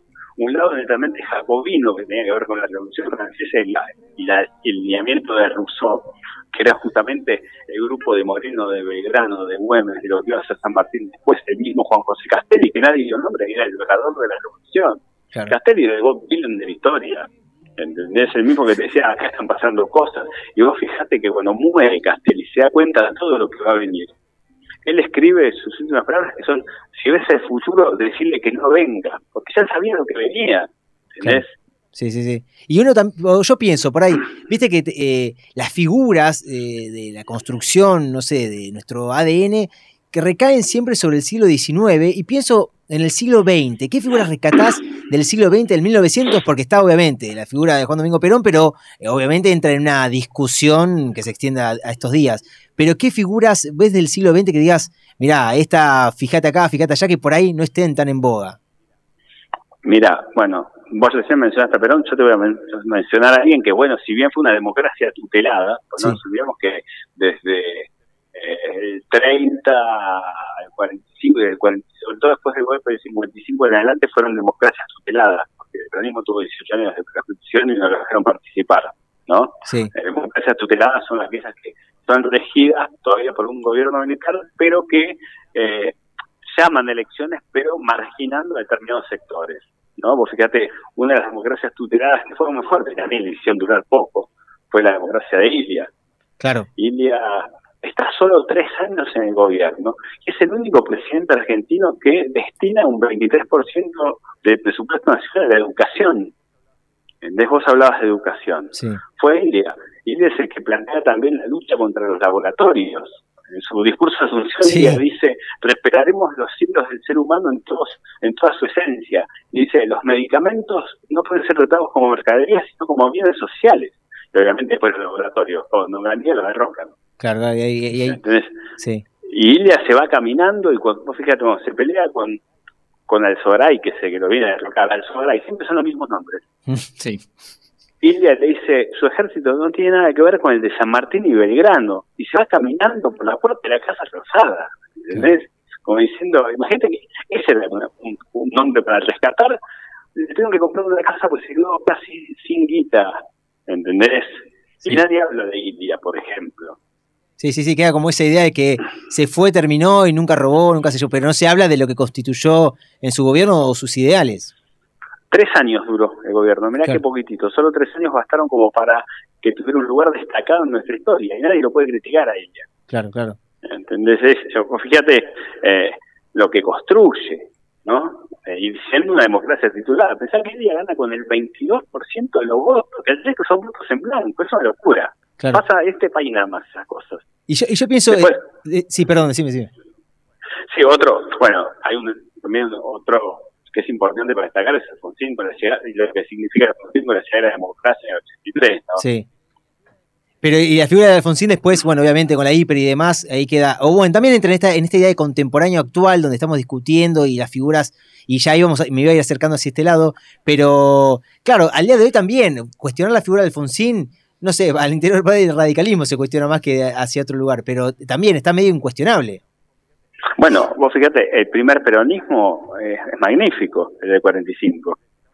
¿Entendés? Si estamos Claro. hablando del 45. O sea, eh, hay tres modelos en Argentina: el modelo conservador, el modelo radical y, y el modelo eh, del gobierno peronista de, de la democracia de masas. Y después, lamentablemente, esos fueron todas continuaciones y golpes de Estado que no continuaron ninguno de los tres modelos. Estos tres modelos te pueden gustar o no, pero tenían objetivos. Después lo que no veo lamentablemente es objetivos, ¿entendés? Veo sol- soluciones que son como espirales eh, que te sacan un dolor de cabeza, pero después te viene la hiperinflación, después te viene Caballo, después te viene el fin del menemismo, después te viene el kirchnerismo, y, no, y, y en el medio estamos nosotros. Claro. Ahora, esto que decís en el medio que estamos nosotros, y hay tanto cambio en cuanto a la idea económica y demás. Ahora, lo que por ahí uno puede eh, notar es que en ese abordaje que se le da de la historia, en definitiva todos mantienen esa misma idea de no darle bola o mantener esta historia, como decías vos, mitrista, donde se rescatan figuras efemérides y no mucho más, no se discuten los procesos. Eso sí comparten Mira. por ahí todos, o sea, desde el peronismo, desde una mirada macrista más de derecha. Claro, y la, la pregunta que yo te hago a vos es, ¿y qué hacemos? Y hay que salir a discutir, claro. Sí. ¿Y qué hacemos? ¿Entendés? Eh, a mí lo que me preocupa siempre es el tema de la educación. Sí. ¿entendés? El tema de la educación, vos fíjate, gobierno de el año 63, ahí se destina un presupuesto enorme de educación. Y esto nunca más, estamos en el 2022. ¿Entendés? ¿Qué pasó con la educación? Cada gobierno que sube cambia el, el plan educativo. No puede ser que los del interior tengan un plan totalmente distinto al de Buenos Aires. Si vos te querés ir a vivir a Mendoza, tu hijo tiene que cambiar todo el plan de estudio.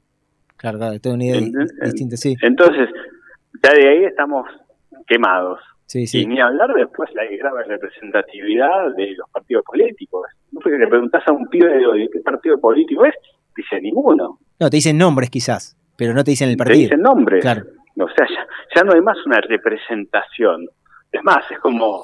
Lo hago vez hablaba como me preguntás cuál es la banda que representa. Yo no, no tengo bandas. Sí. ¿Entendés? En el rock pasa un poco lo mismo que pasa en el país. No hay, no hay un, no hay un, un lineamiento, decir, bueno, sigo por este lado. Yo sigo escuchando las bandas viejas. mi Claro, cada uno quedó atado a. Sí, sí, es verdad, verdad. Pero bueno. ¿Entendés? Sí, sí, y- pero igual, eh, bueno, me voy a ir por otros lugares ligado a la música, pero vuelvo al histórico y vuelvo a esta idea donde vos, obviamente que la historia requiere de que pasen años como para poderla mirarla en perspectiva y, y analizarlo. Pero en esto que vos considerás, ¿cómo pensás que van a ser recordados? Y pienso, no sé, eh, ahora mismo en Cristina Fernández de Kirchner o, o en Macri mismo, ¿cómo pensás que a futuro serán pensados a- a- hacia lo que hicieron? Yo no sé si va, van a, se van a pensar a futuro nombres, ¿no? Mm. Porque la verdad no, no puedo hacer bien la parte rígida de la historia. Sí. Sí se van a pensar periodos de, eh, de incompatibilidades, Claro. ¿sí? de incompatibilidades, de egoísmos, de, ego, de también de eh, egos muy grandes, ¿no? No, no, no se repiensa una historia con valores. ¿entendés? Nunca hay un abrazo. Vos fíjate, y es bueno la, la pregunta que me haces, cuando llega Perón en el 72, que es la primera vez que llega, eh, después del exilio, lo primero que hace es abrazarse con Balbini, Claro. para justamente eh, sacar a los militares del centro de la política y para decir, bueno, vamos a empezar de nuevo. Sí, empezamos Acá otra vez el, el- juego, claro. Acá estamos muy lejos de un abrazo entre Cristina y Macri. Sí, sí, sí. Es- Estamos es lejos de Cristina y Alberto, imagínate con Macri, claro. Por eso, entonces es muy difícil, ¿viste? De representación es cómo ser recordado. Y para mí a ser el de Argentina, bueno, vino este, vino este, vino este, vino este. Eh, no hay un gol de Diego a los ingleses, un gol de que empezó Holanda, para no hablar de equipos de fútbol que no selecciones. Claro. Lamentablemente no lo veo. Claro. Siempre veo selecciones que, que no resultan, ¿viste? Claro, claro, claro. Y ya. Y volvemos a lo mismo, Sí. y volvemos a lo mismo, a la intolerancia. Eh, no aceptamos, no aceptamos, no aceptamos, no aceptamos que el otro pueda hacer algo bueno, Sí. sea quien sea, ¿entendés? Entonces estamos muy, estamos muy lejos, muy lejos. Y ya te hago la última, eh, y viendo que vos obviamente sos docente, tenés, imagino, juventud con las que hablás, uno, bueno, después te voy a pedir que comentes tu Instagram y demás, pero veo imágenes donde tenés proyectos de divulgación, donde te reunís con jóvenes, ¿pensás que, que es, llevado al análisis teórico político que vos podés realizar, pero la figura de, Javier Milei, te- y pienso que por ahí podemos coincidir en algo, pero ¿hay algún temor tuyo de que pueda realmente ganar una elección? Hablamos presidencial. No, no, que gane una, una elección muy lejos, y sobre todo con los exabruptos que está cometiendo Sí, en las últimas dos semanas. O sea, eh, si es el Milei de hace un mes, dijimos, bueno, vamos a ver qué fenómeno puede resultar. Pero ya derrapó, derrapa todos los días. Claro, ahora se soltó. Sí, hay una película que te recomiendo, que es de los 80, que se llama El Ciudadano Bob Robert, Sí, que la dirige Tim Robbins. Y es una especie, estamos hablando de, los, de los- una película de los 90.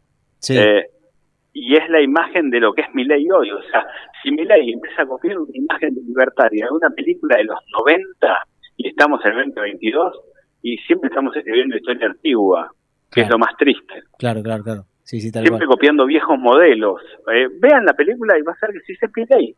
Y es una película norteamericana del 92, es viejísima. Pero más allá de la figura de Milei que termina siendo por ahí, como decís vos, eh, General Escosor lo que dijo en este último tiempo, después de la nota de Fontevecchia, donde se reunió con, con Grabois, ahí tuvo, o empezó a, a ser cuestionado mucho lo que plantea, pero igual no deja de, de tener un aparato mediático que lo apoya. Igualmente hay personas que van detrás de un mensaje así.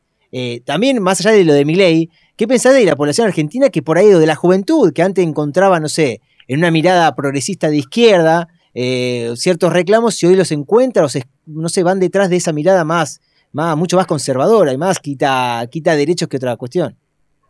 Sí, mira, eh, el escenario es complejo.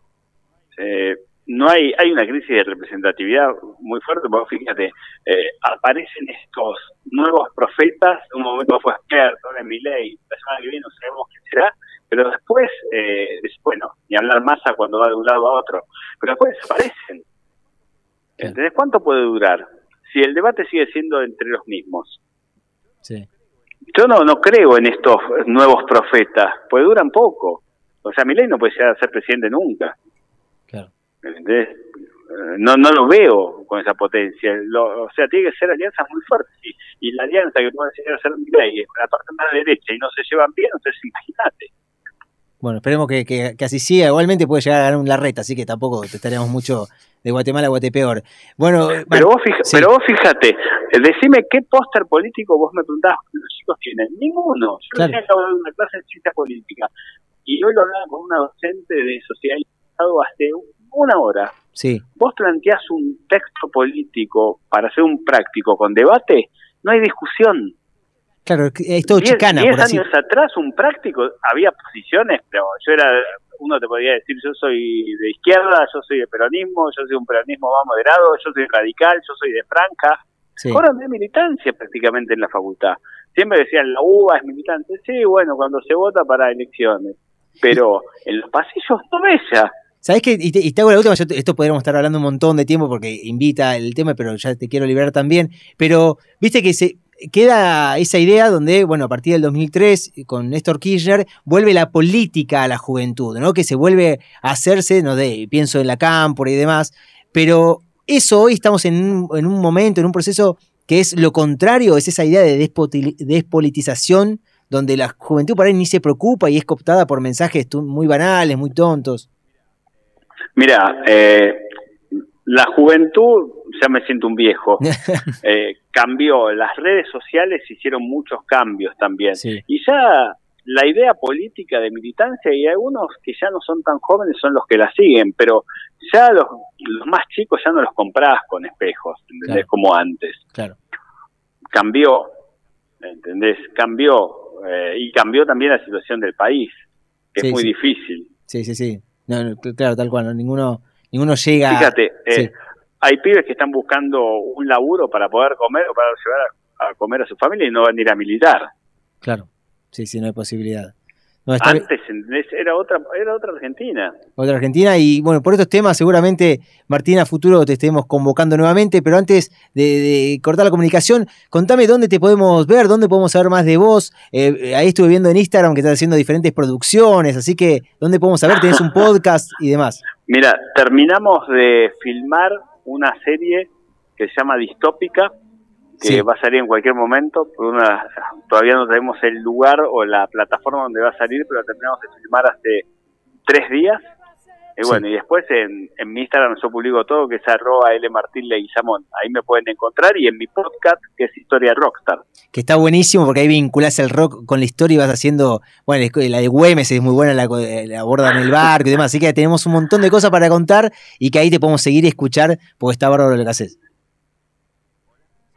Hola. Sí, no, te decía que está bárbaro lo que haces y ahí seguramente en tu podcast vamos a ver mucho más y de todo esto que se va a venir a futuro. Sí, totalmente. Eh, Historia Rockstar en Spotify, bueno, L. Martín Leguizamón me pueden encontrar y bueno, me, me escriben y yo contesto siempre. Así que te agradezco, Martín, por este ratito entonces. No, teníamos mucho más para seguir, pero viste cómo es la historia, ¿no? Nos lleva por lugares impensados. Sí, no, es que por eso te digo, futuro te vamos a llamar otra vez segurísimo.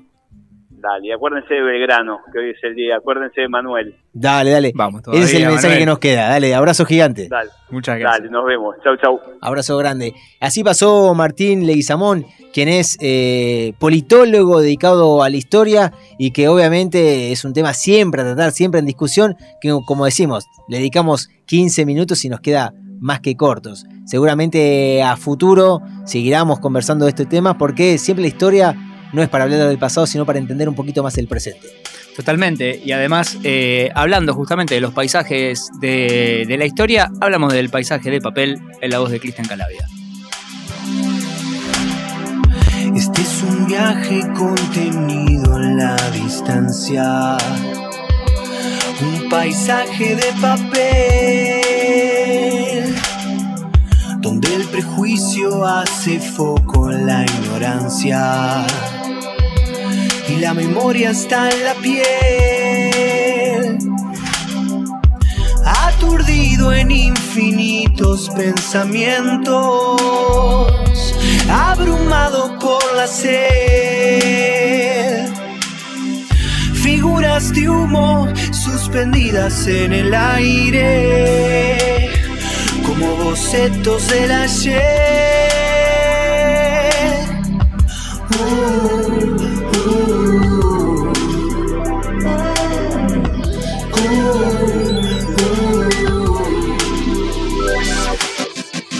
La ansiedad suele confundirte. Las palabras son una causa perdida. Y en el instante de volver a naufragar, el mar no te dará respiro. No te dará respiro. No te dará respiro. No te dará respiro.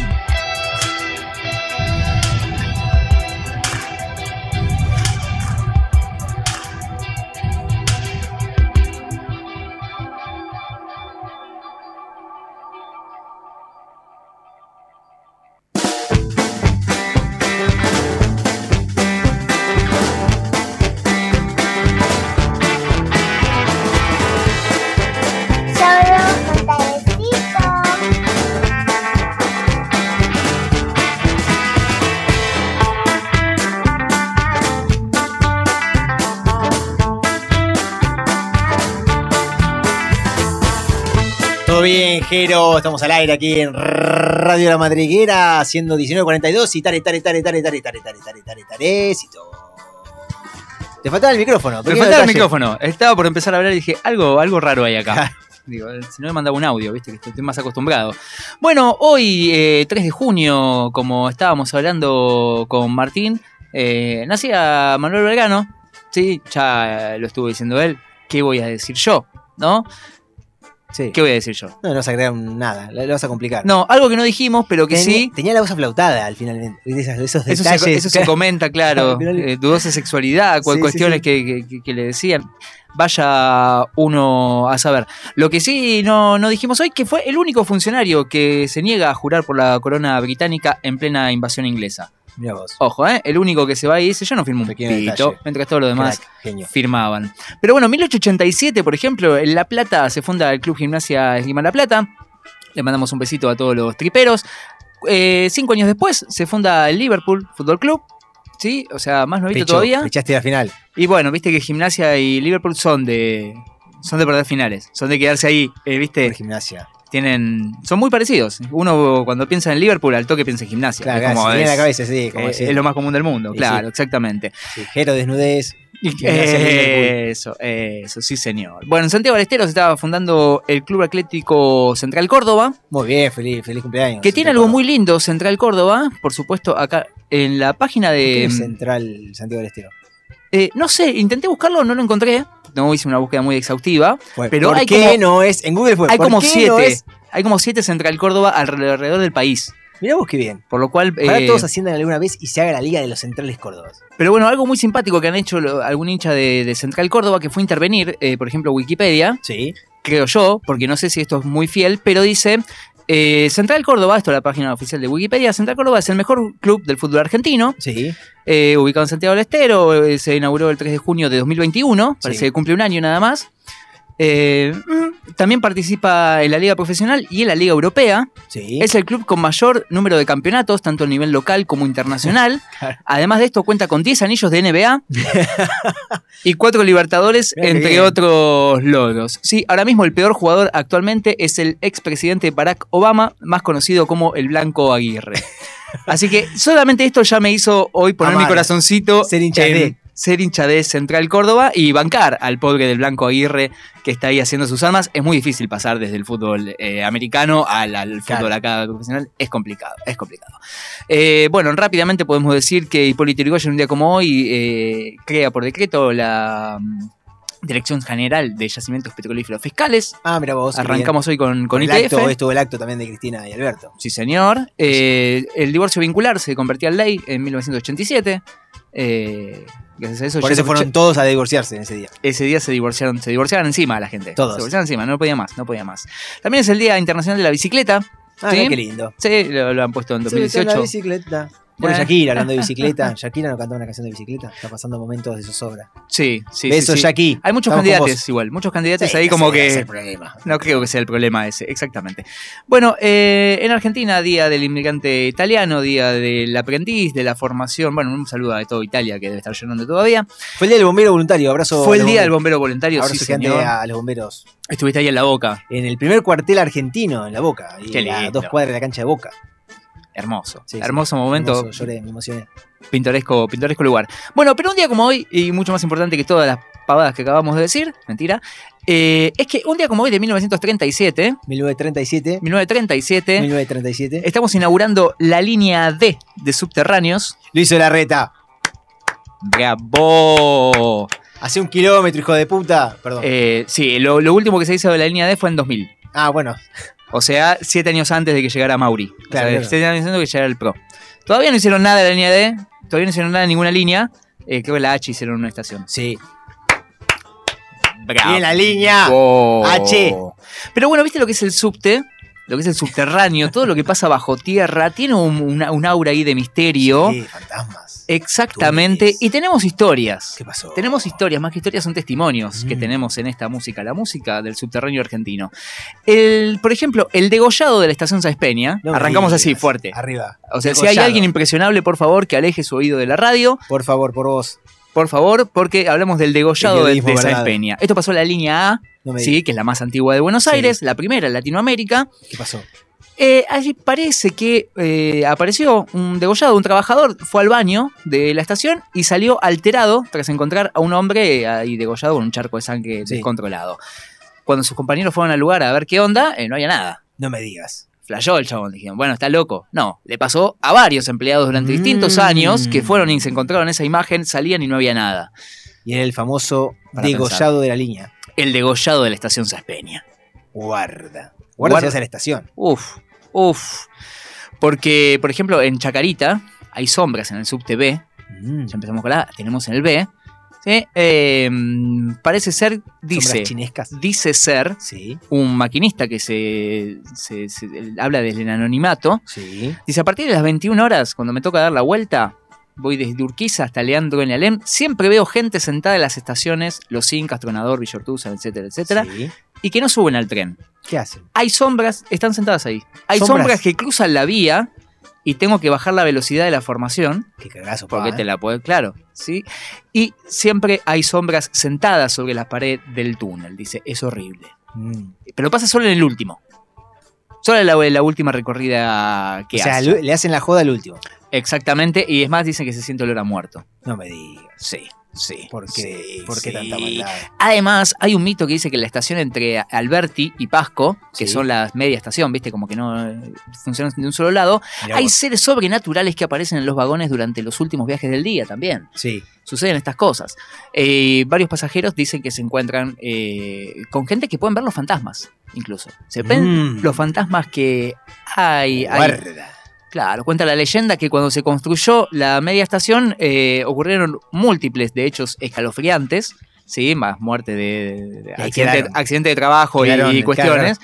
Claro. Quedaron errantes. Sí, que debido a esto se canceló el desarrollo y quedó por la mitad. Sí. En realidad iba a ser peor, pero dijeron, "No, no, no, hasta acá llegamos, basta, vámonos de acá, sigamos para adelante. También una mujer con vestido de novia en las vías, ¿Por se suele ver. ¿Por qué nunca se ve a un flaco con vestido de casamiento, así como un traje? Y ¿Viste? Porque la novia da más miedo, no sé por qué. Así como más, más y porque un tipo en traje puede ser cualquier cosa, ¿viste? Claro, Pero un vestido de novia es un vestido de novia, no falla. Eh, calculo, ¿no? Hablo, hablemos acá sin saber. Esto es periodismo sin saber. Sí, sí, sí. Esto es todo che- chequeable bajo estadísticas de la ONU. Claro, la historia cuenta que una novia de- deprimida al haber sido abandonada por su novio en el altar se No arrojó a las vías del tren. No me digas. Esa es una versión. Otra versión dice que la familia la obligó a casarse Claro. con un mamerto que ella no quería Claro. y que por eso prefirió el suicidio. Antes, sí. que, antes que casarme Y con sí. vos, Ricardo, me, me- Ya, me pego, me tiro en el tren. en me el tiro, me al sute. al sute. Eh, exactamente. Así que esto es uno de los mitos más eh, antiguos de, de Buenos Aires. Dice, dicen que dicen que dijeron cuando el, se aleja el subte en esa estación en particular, hablamos también de, de Pasco y Alberti, se suele ver, No me digas. sí, una cruz blanca pintada sobre el túnel. Susto. Susto escalofriante. Pero bueno, hay muchas cuestiones. Vamos a redondear con, con la última de todas, como para no extenderte en No, esta. porque se me- tengo miedo. Es que es- e- eso pasa. Yo sé que Mauro no está escuchando, por ejemplo, porque le, le- le sucede, ¿viste? Se empiezan a transpirar los pies, se empieza a tener olor a pata. Sí, sí. Y, y bueno, Tiembla. sí, y olor a caca también. se- Tiembla. Claro. Bueno, eh, explica un boletero, ¿sí? Eh, que la atmósfera del subte es perfecta para todo lo sobrenatural Mm, también, ¿no? sí, como sí, que. El ideal escabroso. Es como el, el ideal de película de terror. Claro, dice. La única vez que me tocó ir a las cocheras, me di cuenta lo tenebroso que es todo el complejo y lo valiente que son mis compañeros al Mm. trabajar ahí. Eh, las formaciones eh, eh, están bajo tierra a unas 5 cuadras de longitud y solo hay luz en las primeras dos. O sea, como que vos vas entrando en un túnel y al principio hay luz y después no hay un luz, un, Sí. un pito, ¿no? Claro. Donde van Oscuridad. ahí. Claro. Vela. Exactamente, por lo cual eso es muy... Y que bueno, por supuesto todos suelen ver eh, sombras, suelen ver eh, gente que se les acerca, gente que les ofrece mate, eh, incluso... Tiernos. eh, sí, tiernos, pero que aparecen y desaparecen, lo cual te deja un cagazo que no sabes si ir al psiquiatra o a abrazar a mamá. Claro, o ir a un cura porque te estás exorcizado o algo de Muy buen dato, exactamente Así que- también, pero anda con tiempo porque hay colas, con eso eh, está muy complicado. Así que a tener presente y, y- y- y la información estos que estamos dando, puede ser una cuestión psiquiátrica, así que si ves un fantasma y estás en el subte, es algo normal. Es algo normal, exactamente, pero bueno, ya que estuvimos hablando tanto sobre subtes y subterráneos, vamos a escuchar esta hermosa banda Subterráneos. Qué rápido va moviéndose, dejando una estela de calor. El verde va trayendo el futuro de vuelta. Y el vapor, nada duerme en la ciudad, noche fresca, la música funde risas y peleas.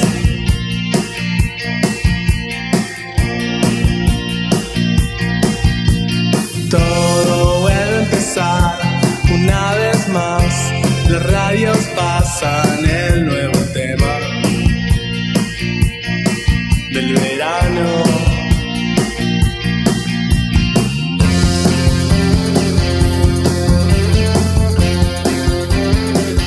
Dale, dale, hay novedades, novedades. Aquellos y aquellas que están serio? del otro lado se tienen que quedar porque hoy arranca Fuga de Cerebros. Va a estar aquí en la familia, la madriguera, obviamente, abre sus puertas, siempre te decimos, si tienes el sueño de hacer radio, como nosotros tenemos sueño ya de por sí, porque es tarde para nosotros, pero no hacer radio. Sí, totalmente. ¿Qué queríamos hacer nosotros? Poner una churrería.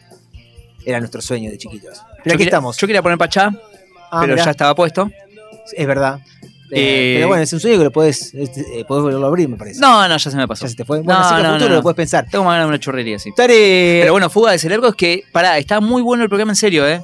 Yo estuve chusmeando ahí un poco la, la cuestión. Es muy interesante y dan ganas de escucharlo. No así con toda la demás programación, no, mentira. Pero sí, este. No así los viernes 18-20, pero. Claro, bueno, sí ahí- lo que ahí hay un hueco. Algo distinto, algo innovador. Totalmente. Algo que no te vas a encontrar todos los días. Y con gente que estudió.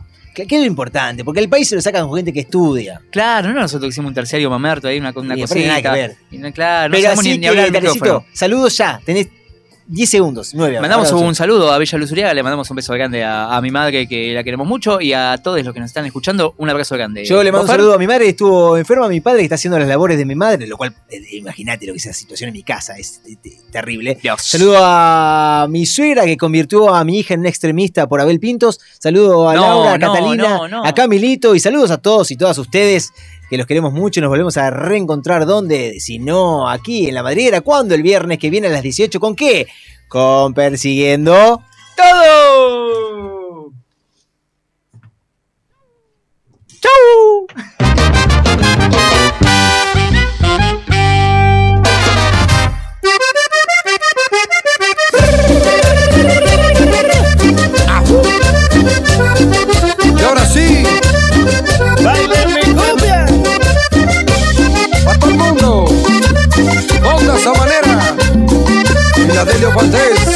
Con sabor.